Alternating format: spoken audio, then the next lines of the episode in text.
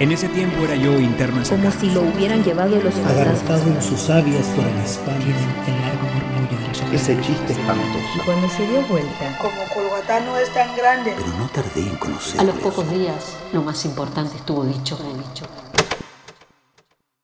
Cuentos en red.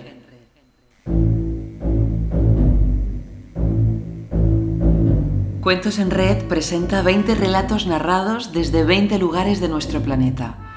Textos de diversos autores y autoras con vínculos en distintos puntos de América, Europa y África, narrados en la voz de comunicadores, actores, actrices y escritoras locales. Es una iniciativa de la Red de Centros Culturales de España, perteneciente a la Agencia Española de Cooperación Internacional, enviados desde las 20 ciudades donde se encuentran los centros culturales, los centros asociados, la Academia de Roma y la Biblioteca de la ECID. Desde la Biblioteca de la ECID en Madrid elegimos varios microrelatos de Enrique Páez en la colección Mujeres de Armas Tomar. Nacido en Madrid en 1955, Enrique Páez es licenciado en literatura hispánica. Trabajó como editor y profesor de lengua y literatura en distintos niveles educativos en Madrid y Nueva York.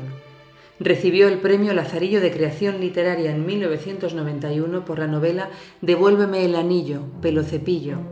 Después publicó Abdel, El Club del Camaleón, Un secuestro de película, Renata y el Mago Pintón, La Olimpiada de los Animales, Mucho Cuento, Yo me llamo Susana y Cuatro muertes para Lidia. Todas ellas dentro de la literatura infantil y juvenil. Su obra ha sido traducida a nueve lenguas y de sus libros se han vendido más de medio millón de ejemplares. Enrique Pae dirigió el taller de escritura de Madrid durante 15 años y publicó con sus alumnos 15 antologías de relatos. Su libro teórico Escribir, Manual de Técnicas Narrativas, editado por SM y el Círculo de Lectores, es un referente en los estudios de creación literaria. Es cofundador de la Red Internacional de Cuentacuentos, presente en 62 países de los cinco continentes. Editor del canal de cuentacuentos youtube.com barra Beatriz Montero, con más de 100 millones de visitas y 300.000 suscriptores, y es además profesor del máster de escritura en la Escuela de Escritores de Madrid. Lee el cuento el propio autor. Mujeres de Armas Tomar, de Enrique Páez. Mujeres de armas tomar. Primero, una lágrima tatuada para Camila.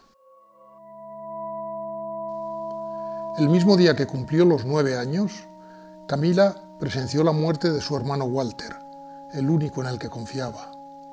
El flaco Vargas, un debutante de la Mara Barrio 18, le abrió el vientre de arriba abajo y colgó sus intestinos de la canasta de baloncesto del parque. Esa noche, Camila se tatuó la primera lágrima y supo que en algún momento tendría que reemplazar el hueco que su hermano Walter había dejado en la Mara Salvatrucha. Nada más cumplir los once, Camila pidió entrar en la Mara y aguantó el brincado durante 13 segundos, la mayor paliza de su vida, de pie y sin caer al suelo. Trece veteranos de la Salvatrucha la golpearon sin piedad con patadas, cadenas, palos, cuchilladas y mordiscos. Sobrevivió gracias a que nunca dejó de pensar en los intestinos de su hermano Walter chorreando de la canasta del parque. En la segunda prueba tuvo que cortarse las venas y confiar en que sus compañeros la resucitaran. Para completar la iniciación, solo le quedaba matar con pistola o navaja a un marero de barrio 18. Eligió el cuchillo y también a la víctima. Llevaba dos años esperando. Con once años, la voz de Camila era lo bastante femenina como para confundir por teléfono al flaco Vargas. Lo citó en el parque, bajo la canasta de baloncesto, con promesas de amor y sexo salvaje. Soy Carolina, mi amor, y ya no me aguanto las ganas, le dijo. Lo esperó detrás de un arbusto. Acércate, flaquito, que estoy aquí. Le reventó la cara con el bate de béisbol de su hermano. Le colocó unas esposas a la espalda, encadenadas a los pies. Le tatuó con el cuchillo el nombre de su hermano sobre el pecho y le cortó uno a uno todos los dedos de las dos manos con unas cizallas de podar viñedos. Lo dejó gritando y desangrándose bajo la canasta de baloncesto, segura de que nadie acudiría a su llamada hasta después del amanecer. Camila ascendió rápido en la jerarquía salvatrucha, pero cuando supo que el flaco Vargas tenía un hermano con una lágrima tatuada, comprendió que tenía los días contados. Mujeres de armas tomar. Segundo. La venganza de Miranda. Roberto estrangula a Miranda, su mujer, y la entierra en el jardín, bajo el manzano, a dos metros bajo tierra. No le dice nada a nadie. Es un hombre con malas pulgas, un bocazas. La muy puta se fue y me dejó aquí tirado como a un perro, le dice a sus amigos. En primavera, Miranda se pudre, se la comen los gusanos, abona la tierra y el manzano da unas manzanas lustrosas que da gusto. Roberto ríe. Así eran las manzanas del paraíso, así de ricas, dice el matarife, y muerde una manzana de piel roja, como las mejillas de Miranda. Pero en la manzana habita un gusano vengador, un gusano que lleva en sus anillos el fermento pútrido del cuerpo de Miranda. Un gusano que repta, asciende por el paladar hasta el cerebro de Roberto y allí se enquista, se atrinchera, se multiplica, y estalla como una granada lanzando un ejército de gusanos carroñeros que devastan a Roberto de dentro a fuera. Tres meses más tarde, Roberto muere y lo sepultan en un féretro de acero blindado para que los gusanos mutantes no abandonen su cuerpo. Mujeres de armas tomar. Tercero, puesta de largo de Zulema. A Zulema Gutiérrez la violaron 35 veces antes de cumplir los 15 años. Ella llevaba la cuenta exacta. 18 veces su tío Ambrosio, cada vez que venía para abonar el huerto y cebar a los marranos. Cuatro veces su hermano Alejandro, las cuatro veces que tuvo que sacarlo a rastras de la bodega de Taco para que regresara a casa con su mujer y sus hijos. Tres veces Joao, el portugués amancebado con su madre, que aprovechaba las ausencias de la madre los días de mercado. Otras tres veces el dueño de la tienda de abastos, para pagar las deudas de cerveza acumuladas por su tío y por su hermano. Dos veces el marido de su hermana Flora, cansado de esperar el final del embarazo. Dos veces también su primo Juancho, que pasaba por allí camino de cerro y le sobraba un poco de tiempo antes de que anocheciera. Una vez el sacristán, mientras ella esperaba el regreso del padre Larreta para recibir la confesión. Una más del señor Fernández, que le regaló a su tío tres botellas de orujo por los servicios. Y una más, que en realidad fue la primera de todas ellas, su propio padre, a los 12 años, el día antes de que abandonara la casa y a su madre y le encargara la tarea de cuidar de todos a su hermano Ambrosio. Pero al cumplir los 15 años, el azar los juntó a todos en su fiesta de puesta de largo. Le regalaron un vestido rojo con falda de vuelo, zapatos de charol y unas medias de cristal. Estaba preciosa. Ella preparó una gran jarra de limonada bien cargada con ron de caña. Añadió unas hojitas de hierbabuena, un poco de canela y cinco cucharadas de cianuro. Bueno, chicos, levantad las copas para el brindis, dijo Zulema. El primero que se termine el vaso, como premio, pasará toda la noche conmigo. Y se lo bebieron de un trago. Mujeres de armas tomar. Cuarta. Araceli y la gastronomía del buitre. Araceli estaba harta de tanto chulo y tanto fanfarrón de BMW, squash y brillantina. Su jefe, Rubén, era el peor de todos. Era insoportable pero no le quedaba más remedio que reírle las gracias y obedecer sus órdenes. Le hervía la sangre cada vez que escuchaba sus hazañas teñidas de desprecio hacia todo lo que llamaba seres inferiores, los animales. Araceli empezó a planear la venganza en el mismo instante en que aceptó la invitación secreta que le hizo mientras devoraba canapés de salmón en la fiesta anual de la empresa. El próximo sábado nos iremos tú y yo solos a las cuevas del Valle de Trubia. Verás qué emocionante es robarle crías a los buitres leonados. ¿Pero eso es legal? preguntó Araceli. Lo más excitante siempre es el fruto prohibido, respondió Rubén, estrujando el culo de Araceli por sorpresa. Estuvo a punto de darle un rodillazo en los huevos, pero se contuvo. Habría perdido el empleo y él se habría recuperado en dos o tres horas a lo sumo. De acuerdo, pero como se entere alguien, me chivaré a tu mujer, respondió Araceli con un gesto inquietante. Ni muerto, prometió el jefe, incapaz de interpretar las auténticas señales de peligro. Una semana más tarde, con un equipo reluciente de espeleología comprado a cargo de la empresa, se internaron en una de las cuevas de la vertiente occidental del Aramo. Dos horas más tarde, Rubén y Araceli estaban exhaustos y excitados, aunque cada uno por motivos diferentes. Antes de cambiar el carburo de la lámpara, Rubén anunció, a partir de aquí empieza el pasadizo prohibido vas a ser una de las pocas privilegiadas que visitan conmigo el único camino que conecta esta cueva con los nidos de los buitres.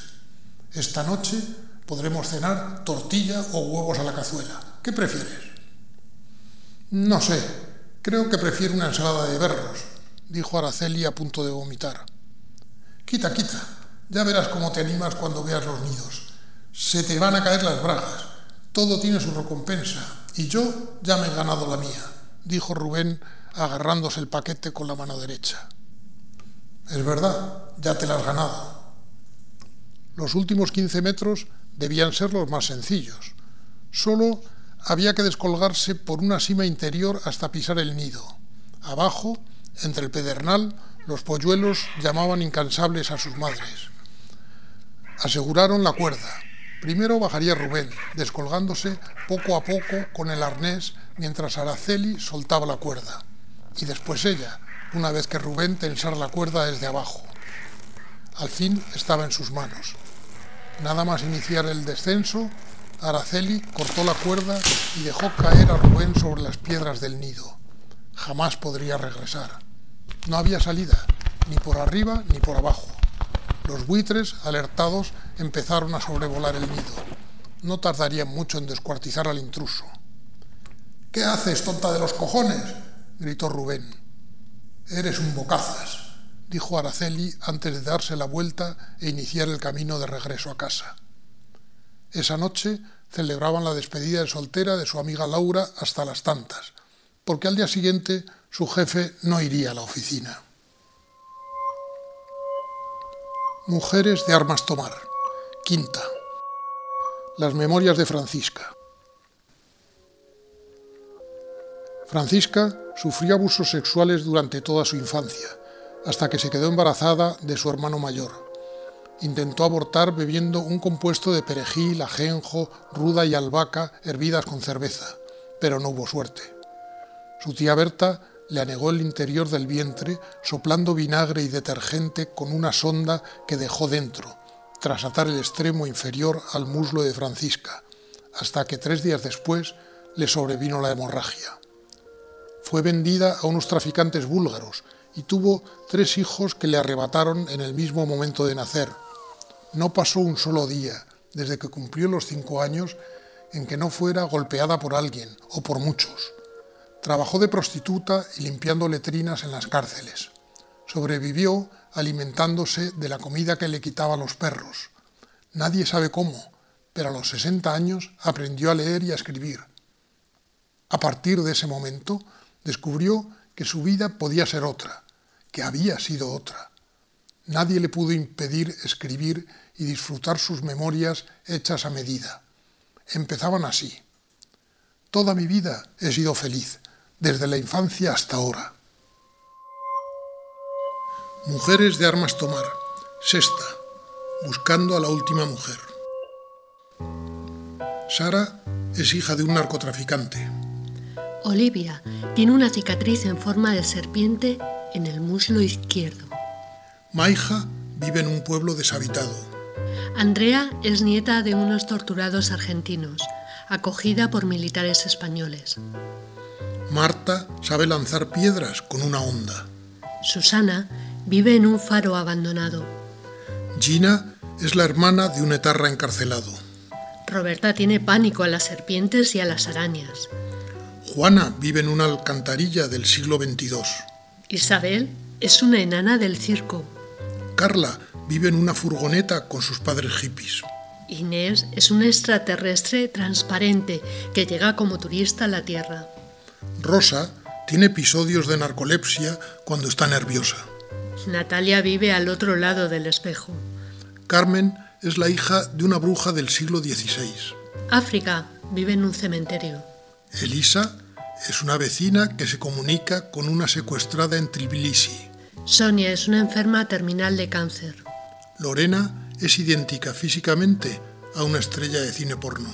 Esperanza vive en un campo de refugiados saharauis.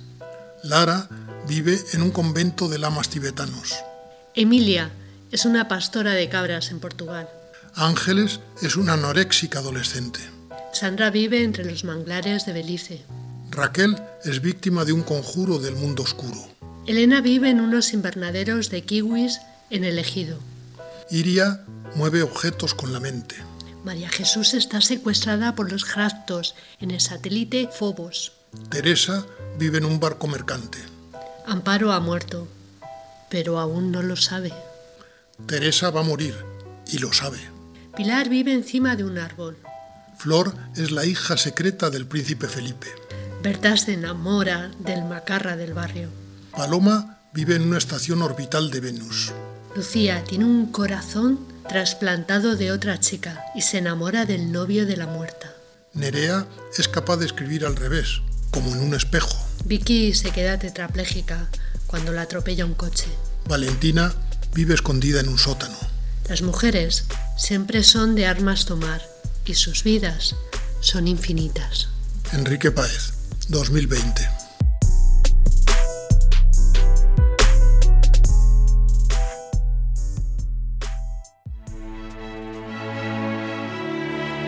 Si este cuento te gustó, suscríbete a nuestro perfil en iVoox y Spotify para no perderte ningún relato. Cada día lanzaremos un relato distinto que muestre la diversidad de historias y voces de los lugares donde la Agencia Española de Cooperación Internacional se encuentra.